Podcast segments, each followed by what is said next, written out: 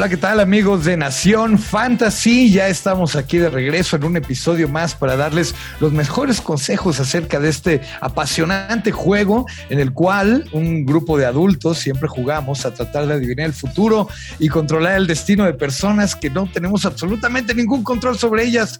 A ver si nos dan puntitos para nuestros equipos y qué divertido es, de verdad.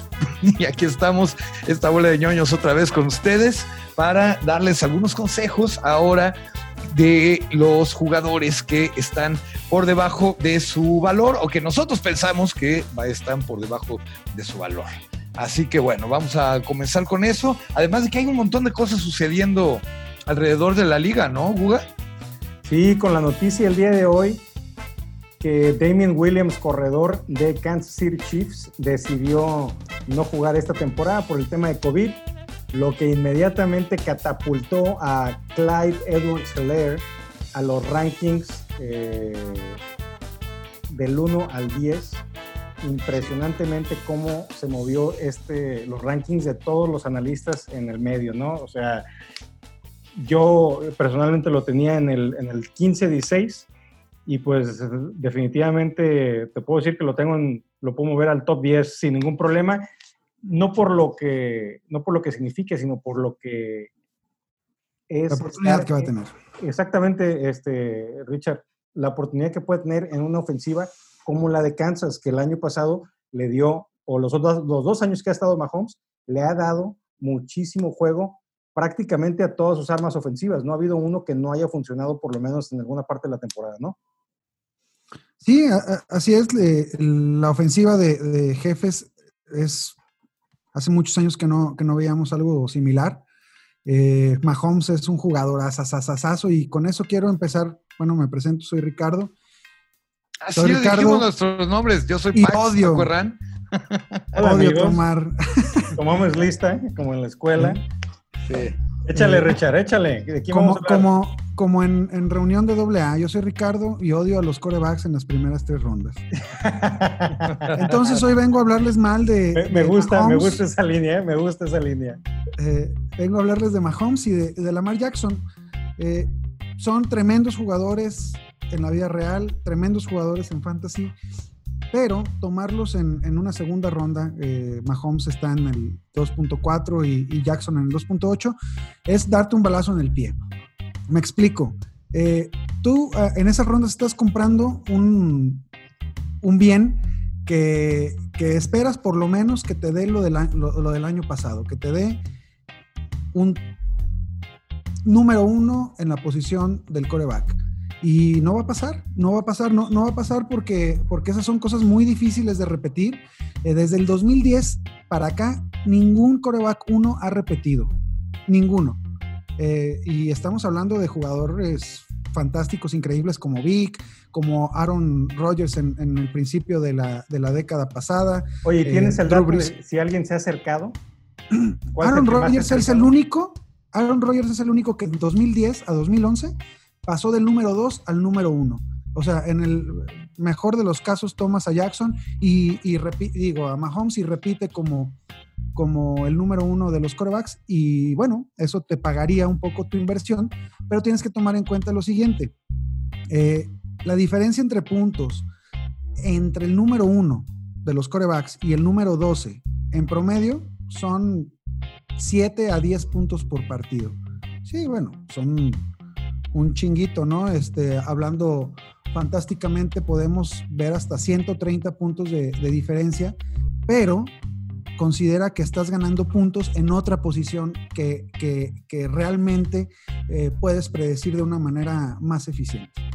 Por eso empezaba yo diciendo que este es un juego en el cual se trata de predecir el futuro, ¿no? Porque es tan difícil saber lo que pasará de una temporada a otra. Claro que las estadísticas nos ayudan muchísimo, pero sí es eh, bastante impredecible. Tal vez Mahomes, con el equipo que trae, puede que eh, sea un poquito más factible, que mantenga el nivel.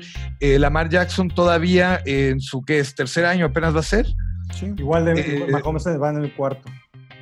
Va en el cuarto. Son, jugadores muy jóvenes y, y, son el futuro de la liga pero en su momento Aaron Rodgers lo era, ¿no? Y, era eh, el, cabrón más seguro para tomar en, la posición de coreback y nunca pagó lo que costaba. Y lo que cuestan estos dos jóvenes es, este, es impresionante. Estamos Pero siempre hay uno que agarra al, al coreback así de top en la primera o segunda ronda. O sea, también eso es un poco inevitable. En todas las ligas hay uno, ¿no? No seas tú. Ese es mi consejo. Sí, no sean ustedes ese, señores. Luego sí es muy tentador, ¿eh? Luego es muy tentador y cuando vas viendo partido a partido los puntazos que hacen los corebacks estrellas, sí te quedas de... A ver, a ver, yo les voy, yo les voy a platicar rápidamente. El año pasado yo caí en la tentación de tomar a Mahomes en la segunda ronda. Yo este, tenía el pick número uno en una liga. Con mi pick número uno seleccioné a, a McCaffrey, a CMC. Y con el 2-12 me calenté y elegí a Mahomes. Obviamente no pasé a, playoffs en esa liga. ¿Por qué? Porque mi equipo fue muy deficiente en las demás posiciones. Tenía un corredor excelente, tenía un, un quarterback excelente que estuvo lesionado unas jornadas y eso fue lo que me mató. Esas jornadas que, perdí, porque como era una liga muy profunda, no había, eh, no había waiver en cuestión de, quarterbacks y yo acabé, si mi memoria no me falla, acabé con Jacoby Brissett o, algo, este, o Hoyer también ahí en... O sea, muy, muy, muy complicado. Entonces, digo, fue el tema de la lesión que no me ayudó. Pero definitivamente no lo volvería a hacer. Es un precio muy alto que pagar. Si acaso, dependiendo de la estrategia que tengas, tomaría Jackson. Pero a Mahomes, definitivamente, en a ese precio del 2.4, eh, no. Mira, sí, yo, yo, sé que es muy tentador agarrar al mejor, a, un coreback que lo pongas y te olvides de la posición toda la, toda la temporada. La verdad, espérate dos, tres rondas más, agarra a Kyler Murray, agarra a Dak Prescott, agarra a otros, otros jugadores que te van a dar eh, tres puntos menos por, por partido. y este, que, eso, que, dijiste que, el número uno. este, y, y... Vamos a empezar.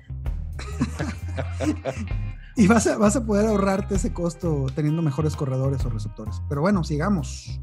Sí, pues que bueno, ahí sería lo siguiente entonces, vale, dejas pasar a un Mahomes, dejas pasar a un Lamar Jackson, ¿no? Y vienen los corredores.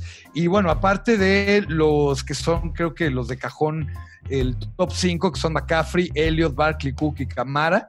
Ya a partir de Camara vienen ahí un poquito los debates, ¿no? Sobre los que serían los siguientes corredores, buscando precisamente esa seguridad de que ya lo pones y te olvidas y partido tras partido te va a dar unos buenos puntos, pero luego también hay que pagar un gran precio. O sea, si estás dejando ir a un Mahomes, un Lamar Jackson, aunque él sí, ¿no? A un Kittle, que son los que de repente te pueden caer en esas rondas, ¿a qué corredor agarrarías a ese precio en el que está o a cuál no agarrarías en ese precio? Por ejemplo, están Aaron Jones y Derrick Henry, ahí luego, luego, después de Camara. Ay, güey. Qué bueno que sacas ese tema. Puta, güey. Yo sé que Ricardo ama a su monstruito. Claro. Eh, porque le encantan los grandotes, pero no. Henry definitivamente no, no, no, no me gusta. Este, no me gusta. Eh, no puedo encontrar una estadística que te pueda decir, no me gusta por esto, simplemente no me gusta.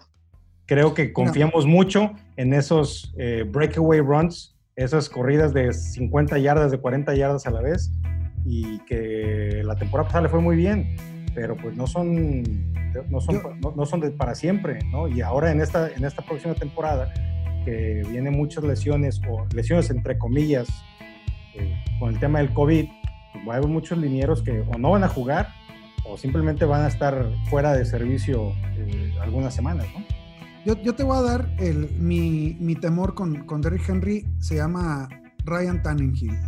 Este, Tannenhill tuvo una temporada de ensueño, de verdad. Este, eh, yo a Tanny lo, lo, le había visto buenas cosas cuando, cuando iba a hacer su emergencia en, en, en Miami, que desgraciadamente se lastimó en pretemporada pero pues después la verdad es que ha, sido un tipo medianón, tiene, tiene buenas herramientas, pero no tiene ese feeling de, de, coreback que, que, tú le ves a un, a un Mahomes, a un Russell Wilson, este, jugadores similares, ¿no? Móviles y, con potencia en el brazo. Si Tannehill continúa con la tendencia que, con la que terminó la, temporada, le va a ir bien a Henry, salvo una lesión. Eh, pero uf, yo no creo que, a Tannehill le, le, vaya a ir tan, tan bien. Mira, yo lo que puedo ver en esos jugadores, yo no creía mucho en Derrick Henry, de repente eh, me puse ahí, que ya saben que no soy fan de las estadísticas, pero dije, bueno, a ver, vamos a ver unas estadísticas. Y bueno, descubrí que fue el líder corredor con 1540 yardas, ¿no? En un equipo que va a seguir corriendo. Es una bestialidad eso. Eh, es una bestialidad. Ahora, sí es cierto lo que dice eh, Rick, porque eh, puede ser que si Tannehill tiene un buen año, pues necesitarán correr menos. Además de que no quieren convertirse en un equipo unidimensional y que ya eh, bloqueen a Derrick Henry, se acabó la ofensiva. Y no lo van a hacer, ¿no? Y Tannehill, yo sí soy Tannehill Tannehill se puede decir, bueno, eso. Y, y yo creo que sí les va a ir bien.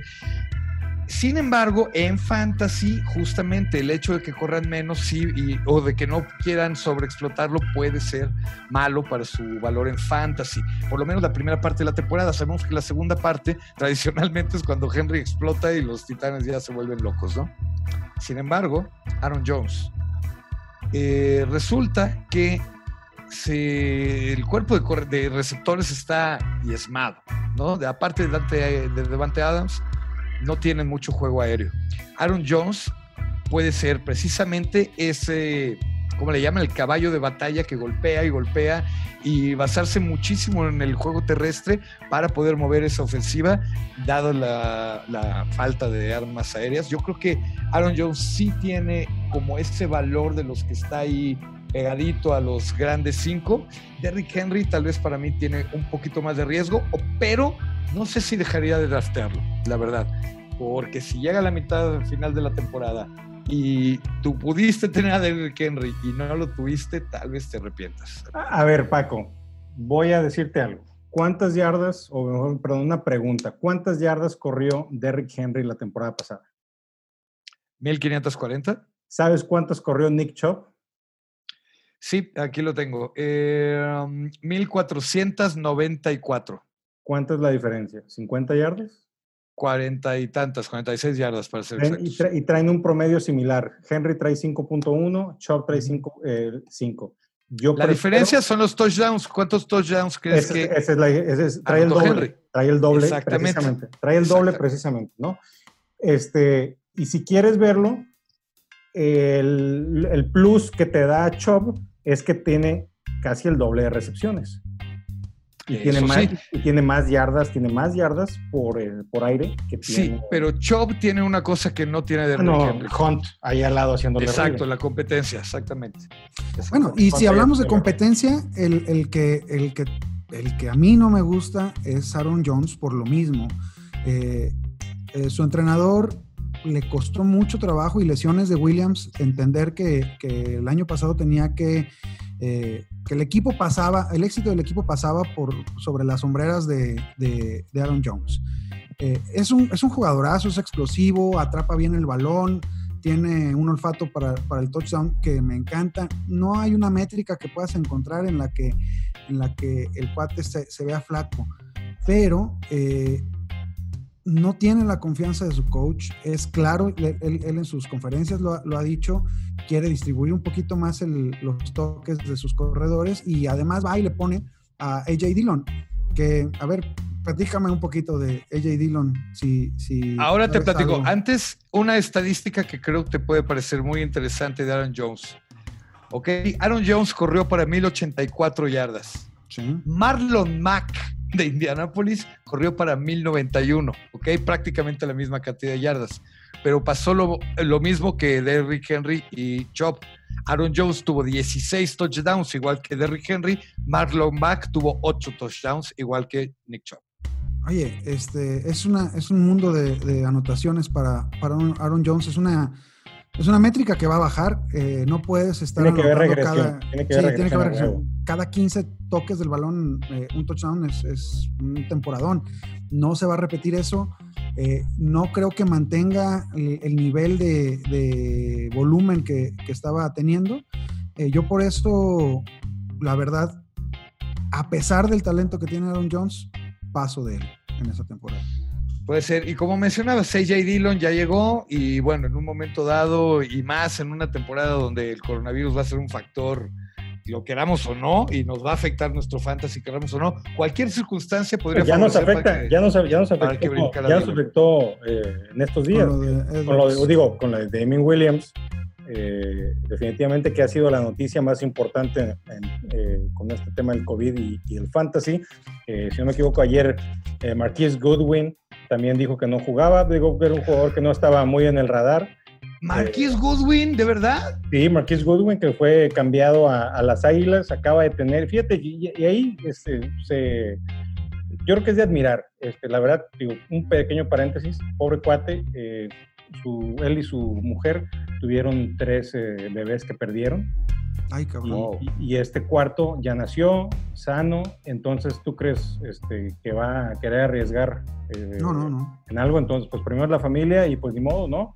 Este, eh, decides no jugar, tomas una, una porción de tu contrato nada más y listo, nos vemos al año que entra todo el mundo feliz, ¿no?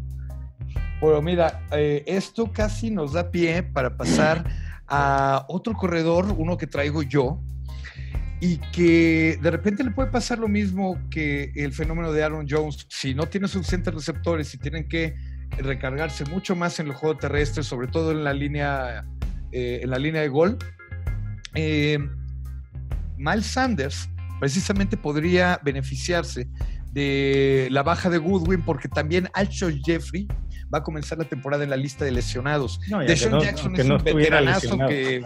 Aunque no estuviera sí, Jeffrey ya no trae nada en el, tanque. Ya no trae nada. Y Deshaun Jackson, otro veteranazo que no trae nada. Entonces... Y, no, y Jackson que ya salió con su tema antisemita el otro día también, entonces. Ah, yo creo que ese tema fue más de, de ignorancia que de, que de odio, pero sí, estoy de acuerdo. Miles Sanders otro eh, favorito personal, eh, tiene, tiene problemas, tiene problemas que espero sean coachables, pero dejó muchas oportunidades, muchas yardas en, la, en el campo eh, por, tomar malas decisiones, por elegir el hueco equivocado. Habría que revisar, o los invitaría a que revisaran sus filmes. Y, y, sí, este, el cuate no, no tiene la paciencia que, tal vez se necesita para, para explotar bien los bloqueos de, la línea de, la línea de, Filadelfia, que que realmente no estaba haciendo mal su, su trabajo. Pues sí, pero vaya, ante las bajas, insisto, de Jeffrey, de Goodwin y pues un desastroso juego aéreo, también Wentz es muy propenso a lesionarse. En una de esas, pues no queda nada más que Miles Sanders para llevar el balón. Pero como bien dices, pues esperando que la línea sea capaz de abrirle huecos y esperando que él se convierta como en ese jugador que lo hace todo, un jugador de segundo año, me parece que está o tercero, segundo. Segundo. Año. Segundo. De segundo año que no se le ve todavía la madera que por ejemplo se le vio a Mixon, a Carson, ¿no? En su segundo año. Mira, yo, yo ahí sí voy a, a diferir un poquito de ustedes dos. Miles Sanders sí es un favorito personal y la verdad yo sí veo cosas muy buenas de él. Una de las cosas que más me gusta de este cuate es su habilidad para evadir el tacleo. Su porcentaje de evasión es del 32.8%. Es el número 5 en la liga en eso. Eso, eh, si lo comparas, por ejemplo, con un Todd Gurley, que es, lo, por lo menos cuando lo ves en, eh, en los videos, ves cómo hace unos cortes impresionantes con, contra los defensivos, pues Gurley tiene un porcentaje de, evasión del 19.3%. ¿Qué es el porcentaje de, evasión? Se preguntarán. Eh, es básicamente las veces que hicieron fallar a un defensivo con un corte entre eh, la cantidad total de, veces que, tocaron el balón, ya sea por, por tierra o por aire. Entonces, eh, si, estamos hablando del 32%, es que una de cada, de, cada vez, de cada tres veces que toca el balón, el cuate hace fallar a alguien y hacer fallar a alguien en NFL significan muchas yarditas. Este, normalmente estás a uno o dos jugadores de, poderte eh, escapar hasta las diagonales y ese es un número impresionante de Miles Sanders. Insisto, si, si el chavo eh, le, pone ganas al estudio, se entrena las, habilidades físicas ya las tiene. Nada más le falta un poquito ahí de, estudio y de inteligencia en el campo para, para dar ese, ese brinco que decías, Pax, como, pues Mixon. ¿no? Ahí va. Fíjense entonces quiénes, si, si alguien de repente no quisiera agarrar por cualquier motivo a Aaron Jones, a Derrick Henry o a Miles Sanders, pues están en el mismo tier parecido. Kenny Drake, Josh Jacobs, Nick Chubb o Joe Mixon. Claro. No, ahí está. Voy por, me voy por Mixon en primer lugar de esos, sin problema. Sí, Mixon te, puede costar un poquito más, pero, pero sí, sí es, es un. Eh, eh, Mixon, yo creo que Mixon es candidato en esta temporada a ser un potencial eh, ganador de ligas, como lo fue Henry la temporada pasada. Yo creo que Mixon y Drake son, tienen potencial de eso. Son jugadores que están en la parte final del top 10, eh, empezando el, el, del, número 10, a lo mejor, pero son, tiene, el, tiene ese potencial, ¿no? Y hablando de potencial, alguien que yo no le veo potencial es a, Leonard Fournette. Este, Fournette es un talento importante, tiene, eh, lo, seleccionaron en la cuarta selección global del, del draft de hace cuatro años pero hay señales de, Jacksonville que, ya están hartos de él. No, ya, ya, ya, ya, ya, o sea, no hay señales, ya le dijeron eh, literalmente no te vamos a renovar y No te renovamos tu quinto año, es tu último año, o sea, no renovarle un, un, primera ronda es básicamente decirle, bueno, vas a probar agencia libre el próximo año. Eh, eh, le trajeron a Chris Thompson. Algo que tuvo valiosísimo Fournette el año pasado fue la cantidad de recepciones. Tuvo una un absurdo 100 targets. O sea, 100 veces lo buscaron, de los cuales los convirtió en 75 recepciones. Eh, tuvo un mundo de, yardas, tuvo muy pocos touchdowns y eso no sé si nos habla más de su ineficiencia o de la mala ofensiva que tiene en Jacksonville. Si es la mala ofensiva, pues esto no mejoró mucho. ¿eh? Este, la ofensiva va a seguir mala y no va a tener las recepciones del año pasado que le salvaron el pellejo a, muchos. Eh, Fournette para mí eh, es, un, es un desastre esperando ocurrir y ahí sí, bandera roja está fuera de mi, de mi draft board. Ahí te va otra estadística interesante. ¿Sabes quién tuvo prácticamente la misma cantidad de yardas que Leonard Fournette la temporada pasada? Josh Jacobs de los Raiders. Obviamente, de los Cincinnati Raiders de lo que esta temporada, pues parece que Jacobs en una de esas también tendría oportunidad, igual que Mixon, en un equipo no muy bueno, en una oficina que realmente no es muy explosiva, pero eh, siendo corredor titular y con el nivel que traen, sí pueden ser un segurísimo RB2 que en un bye de repente lo clavas como RB1 y te salva el día sin problemas. Sí, definitivamente. Ahí sí, sí, si, me pones a elegir, digo, están en tiers diferentes para mi, para mi gusto, pero eh, se pueden estar yendo en ADP similares y yo definitivamente me voy por, por Jacobs antes que Fournette y no solamente por los colores que, que represento. Sí, yo por mucho. De hecho, yo tengo a Fournette rankeado en el 18, a Jacobs en el 9. Así de claro lo tengo yo. No, yo tengo, yo tengo peor a Fournette, yo lo tengo en el 23. Y creo que se va a mover ahora con todo el tema de, de Clyde Drexler. Yo lo tengo en el 25.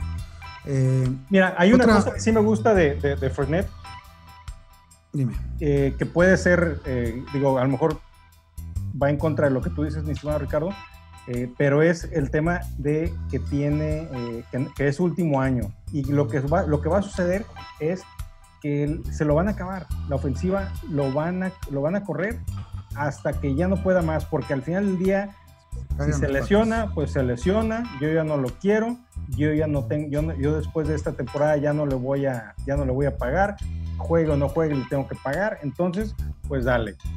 Eso es, esa es mi opinión. Entonces, yo creo que sí va, va a tener mucho, mucho trabajo, va a tener mucho, eh, muchas oportunidades.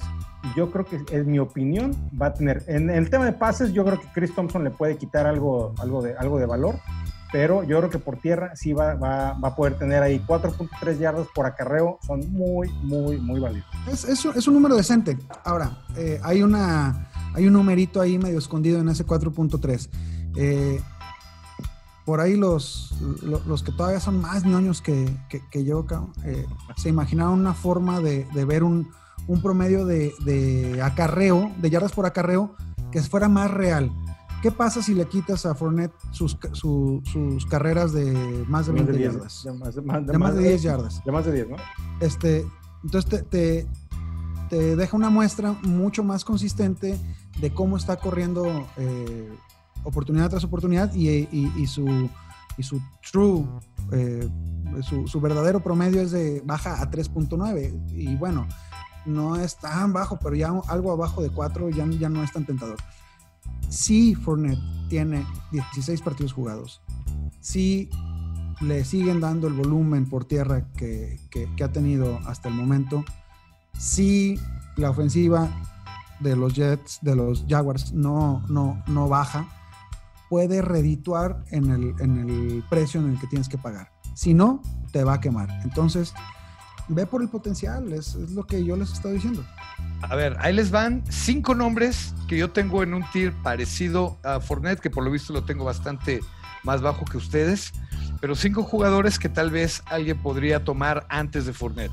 Ahí les va y díganme ustedes, yo ya sé cuál van a decir, pero díganme ustedes cuál es el rival más débil para ustedes. Austin Eckler, James Conner, Chris Carson, Todd Gurley, Melvin Gordon. Mm, a todos agarro antes que Fournette.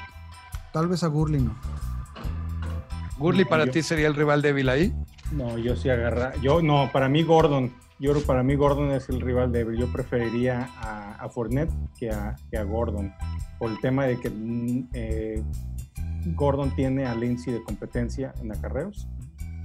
Y, y Fournette no va a tener competencia en acarreos. esa es mi opinión. Y otra cosa importante, por más mala la defensa, la ofensiva de, Jaguares que sea, eh, DJ Shark tuvo una muy buena temporada. Eh, Minshew tuvo una temporada interesante, por eso dejaron ir a Folds porque creen en, en, Uncle Rico. Stash. Exactamente. Y eh, tiene un receptor que tomaron en el draft, la Vishka Schnell, que yo lo tomé en el, eh, en el, en el draft de Scott Fishbowl. Acuérdate de ese nombre, mi Paco. Acabas de inventar ese nombre, güey, por favor. ya hace serio, güey. Te lo juro que así se llama. Acabas de inventar. Sí, Es el nombre más raro del mundo.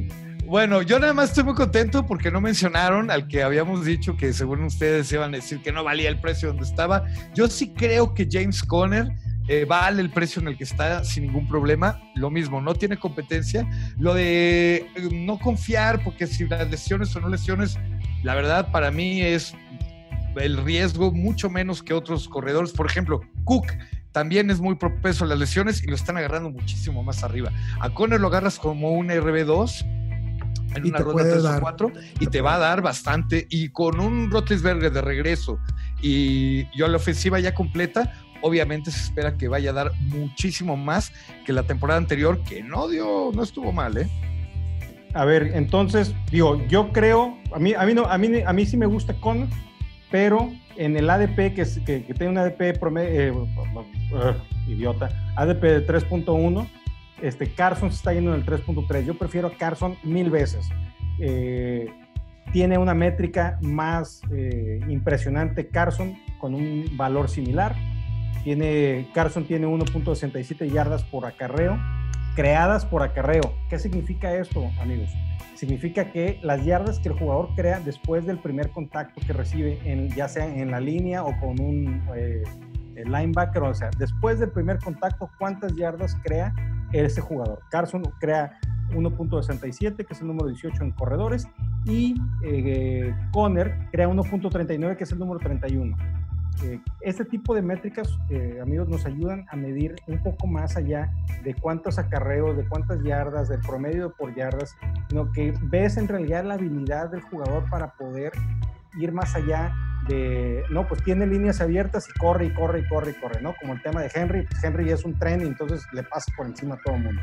Sí, podría ser. Eh, como saben, yo no soy tan de estadísticas porque eh, sobre todo pienso que en el fantasy sí, el promedio ayuda mucho para tomar una decisión, pero es simplemente un, un promedio. Lo que yo busco son jugadores que exploten, que de repente no todos los partidos van a explotar, pero que frecuentemente exploten, ¿no? Si busco los que normalmente dan un buen promedio, pero siempre es un promedio, no me dan esos picos que me ayudan a ganar en una semana de repente un partido. Pero bueno, esa es a ver, mi estrategia. Ahora, Paco, tú siendo fan de los Steelers, que me gustaría que me hicieras eh, eh, un comentario al respecto. Tú conoces bien al equipo. Mi opinión de la línea ofensiva de Steelers es que es, es muy buena Pouncy de Castro, Villanueva, son jugadores muy, muy buenos. Mi opinión es que la línea fue creada o diseñada por Tomlin para crear espacio horizontal. ¿A qué me refiero? espacio horizontal, crear avenidas para el tipo de carrera de Le'Veon Bell. ¿Cómo corre Le'Veon Bell? Toma el balón en el backfield, se para, voltea a ver, espera, espera, espera y arranca. Entonces, ¿cuándo arranca? Cuando la línea le abre esos espacios eh, horizontales. Conner no es ese jugador. Conner es un jugador que agarra el balón y corre directamente hacia la línea. Necesita que tener una línea que le cree espacios de manera vertical, o sea, que pueda empujar a los defensivos hacia adelante para poder avanzar. El tema es, Conner, eh, aquí traigo el dato, recibe su primer contacto 1.4 yardas después del, de la línea de scrimmage. De la línea scrimmage, exactamente. Entonces, no tiene espacio para seguir corriendo, tiene una, un bajo promedio de evasión de, de, contacto. Entonces, ese es mi tema con Conner. Pero sí me gustan, pero no por ese precio. Pero era una mm. pregunta o no era una pregunta, terminó la pregunta, ¿cuál era la pregunta? No, quiero que me des tu opinión respecto a lo que te dije de la línea. O sea, Porque ¿estás de acuerdo? Yo veo que lo tienes muy claro. No, no, no estoy, de, no estoy de acuerdo. Te voy a decir por qué no estoy de acuerdo. Ahí te va. Eh, la temporada pasada, que pues a falta de Rotlisberger, en, en cuanto a los corredores, Después de la lesión de Conner vino una altísima rotación. Jalen Samuels, eh, Benny Snell, vaya, cualquiera se metía y corría el balón. Eso hizo precisamente que cambiara totalmente el diseño. Primero, eh, por la falta de Rotlisberger, pues ya todo el juego aéreo y toda la dinámica cambió radicalmente. Luego la lesión de Conner, olvídalo. Y los Steelers, para mi sorpresa, demostraron, no nada más Tomlin, el que me sorprendió fue el coordinador ofensivo, que yo primero lo odiaba, pero a mí me sorprendió al final porque sí supo adaptar el sistema de juego a lo que tenía. Y eso me da a mí toda la confianza de que van a seguir adaptando y que ya la época de Le'Veon Bell, que dejó de jugar hace dos temporadas con los Steelers, no, eso ya quedó muy atrás. Bueno, pues entonces ahí están los corredores, creo que lo tenemos muy claro y abarcamos más o menos hasta más o menos el top 20, top 18, que son lo que se van a estar ustedes encontrando en las primeras, segunda ronda probablemente. Y cuando estábamos preparando el programa, de repente resultó que nadie tenía ningún problema con el lugar en donde se están yendo los receptores. O realmente que está creen que está absolutamente justo el ADP o el valor promedio en el que se están yendo y lo que te costaría el pick que te gustaría llevarte, no sé, a DeAndre Hopkins, a Godwin o a Beckham, por ejemplo? Bueno, yo sí tengo ahí una, una bronca con, con Hopkins. Eh, está, está, muy alto para, para la incógnita que, que representa para mí. Eh, ha sucedido con, con, jugadores Hall of Famers como, como Randy Moss en, en Raiders, llegó a Raiders eh, después de romper la liga en, un gran contrato y, simplemente no funcionó. Y después nos demostró que no era por Moss, ¿verdad? No era por la falta de habilidad o, porque se le hubiera olvidado cómo, cómo atrapar pases. Es porque eh, pues simplemente hay falta de oportunidades en, otros equipos, no se, no, se convierten en el centro de, la ofensiva como están acostumbrados y, y yo veo yo veo claras señales de alerta en que Hopkins no va a obtener el volumen que necesita para volver a, darnos lo que estamos acostumbrados, que es un que es, que es terminar dentro de los cuatro mejores receptores por puntos fantasy en la liga. Mira, yo mm, voy a coincidir contigo en el riesgo que lleva Hopkins justamente por el volumen. Le podría pasar lo mismo que le pasó del Beckham en Cleveland. ¿Por qué va a llegar un equipo donde está Larry Fitzgerald, que sigue siendo una leyenda, y Christian Kirk, que como novato, la verdad fue lo que estuvo sosteniendo al equipo durante las dos temporadas pasadas y ha venido creciendo también. Y que debe tener una muy buena temporada esta, o que va, a tener espacios. Debería tenerlos, por lo menos. Entonces ya tienes un poquito más de bocas que alimentar. Eh, Kenny Drake es bastante bueno en el juego aéreo y si no está Chase Edmonds, le ayuda que no tienen nada cerradas realmente, entonces entre esos tres receptores se van a estar rotando y la, tal vez la gran diferencia serían los pases más profundos y la zona roja, ¿no? La zona de anotación, que ahí es donde yo creo que de Andrew Hopkins sí puede llevar una ventaja y que lo busquen un poquito más eh, Kyler Murray como su hombre seguro. Bueno, pues el, mismo caso de, de Andre Hopkins, insisto, le podría pasar a Odell Beckham, que pues si bien lo van a estar buscando en la final de la primera o por ahí alrededor de la segunda ronda, a lo mejor hay otros jugadores que pudieran ser más seguros que él, ya que está con Jarvis Landry, está con dos Tyrants, está con Karim Hunt, hay como dicen demasiadas bocas que alimentar ahí en Cleveland. Mira, eh, Odell tiene y siempre tendrá un lugar en mi corazoncito. Ay, qué lindo.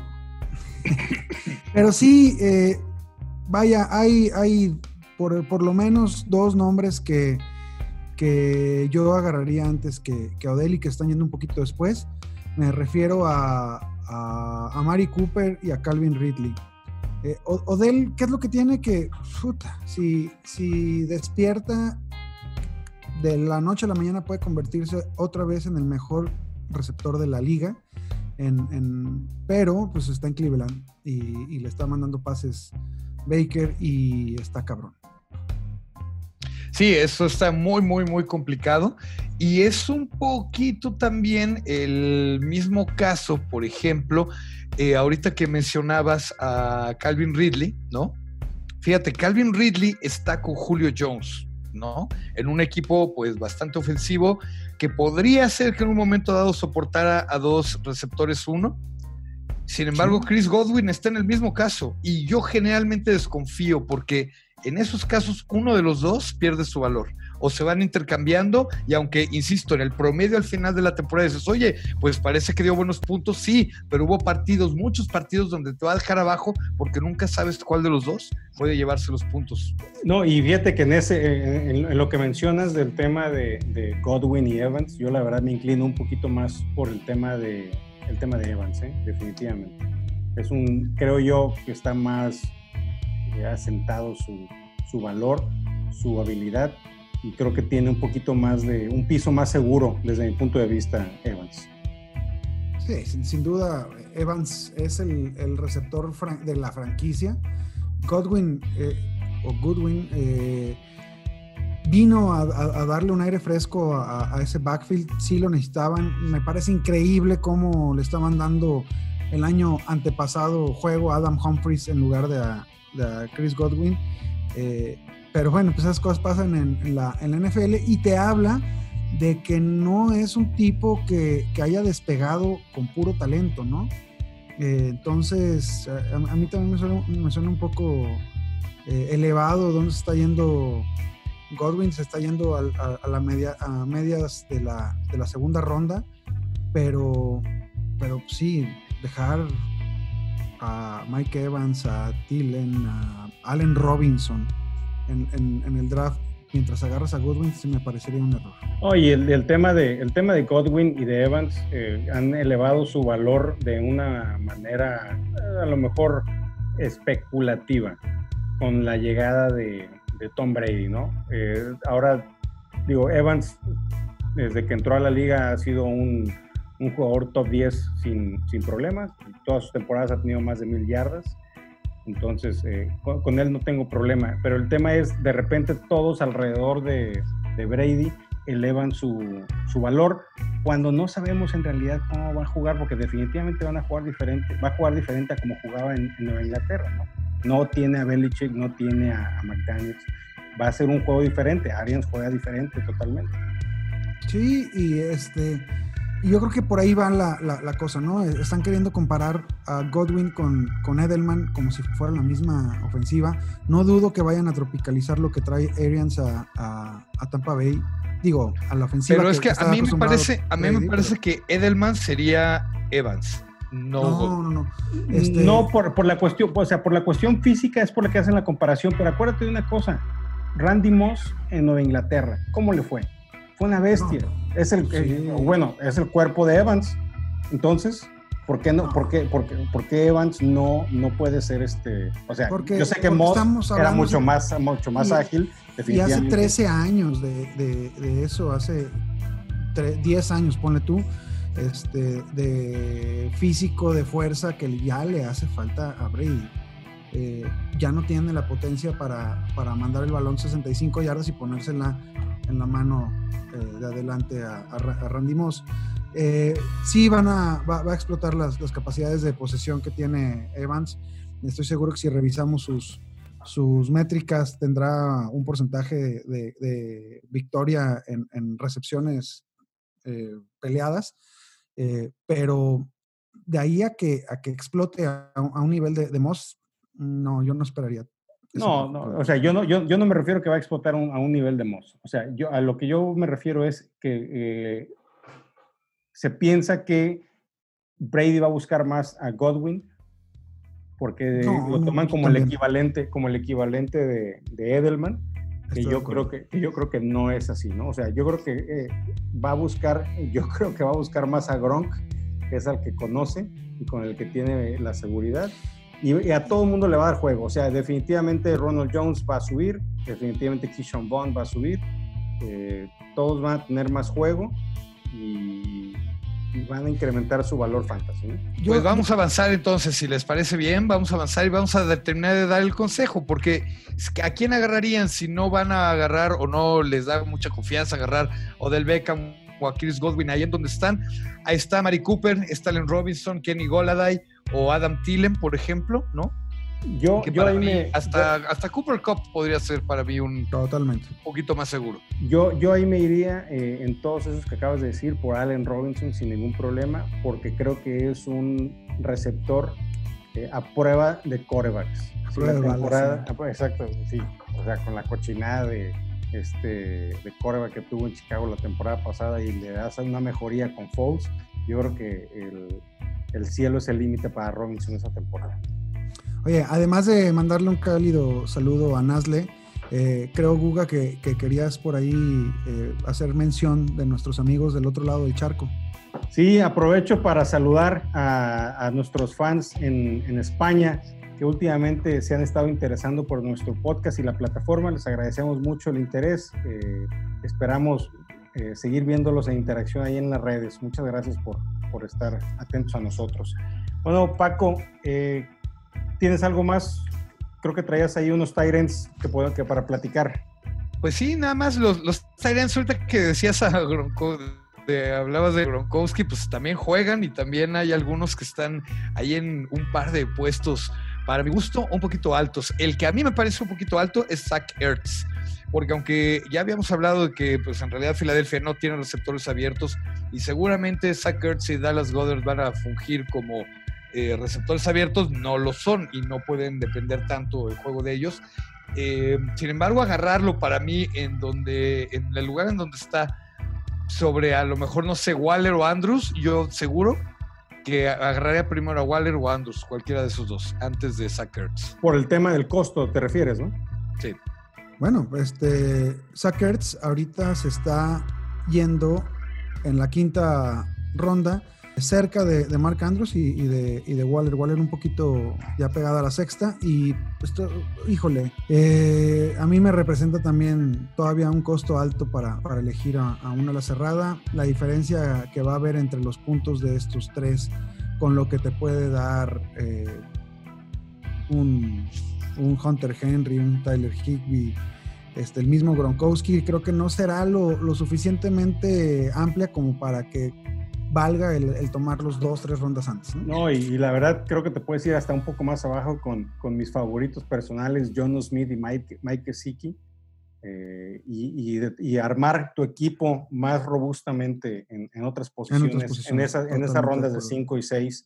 Eh, creo que son, eh, estoy de acuerdo contigo, Paco. Digo, a mí sí me gusta Earth, yo ya lo he tenido en Fantasy, es muy seguro, tiene un piso muy alto, pero pues el costo, ¿no? El tema es el costo.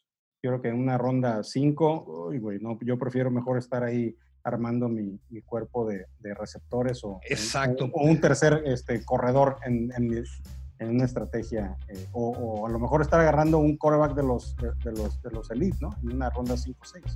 Puede ser, o Ivan Ingram, ¿no? Me, también está un poco en la misma eh, situación.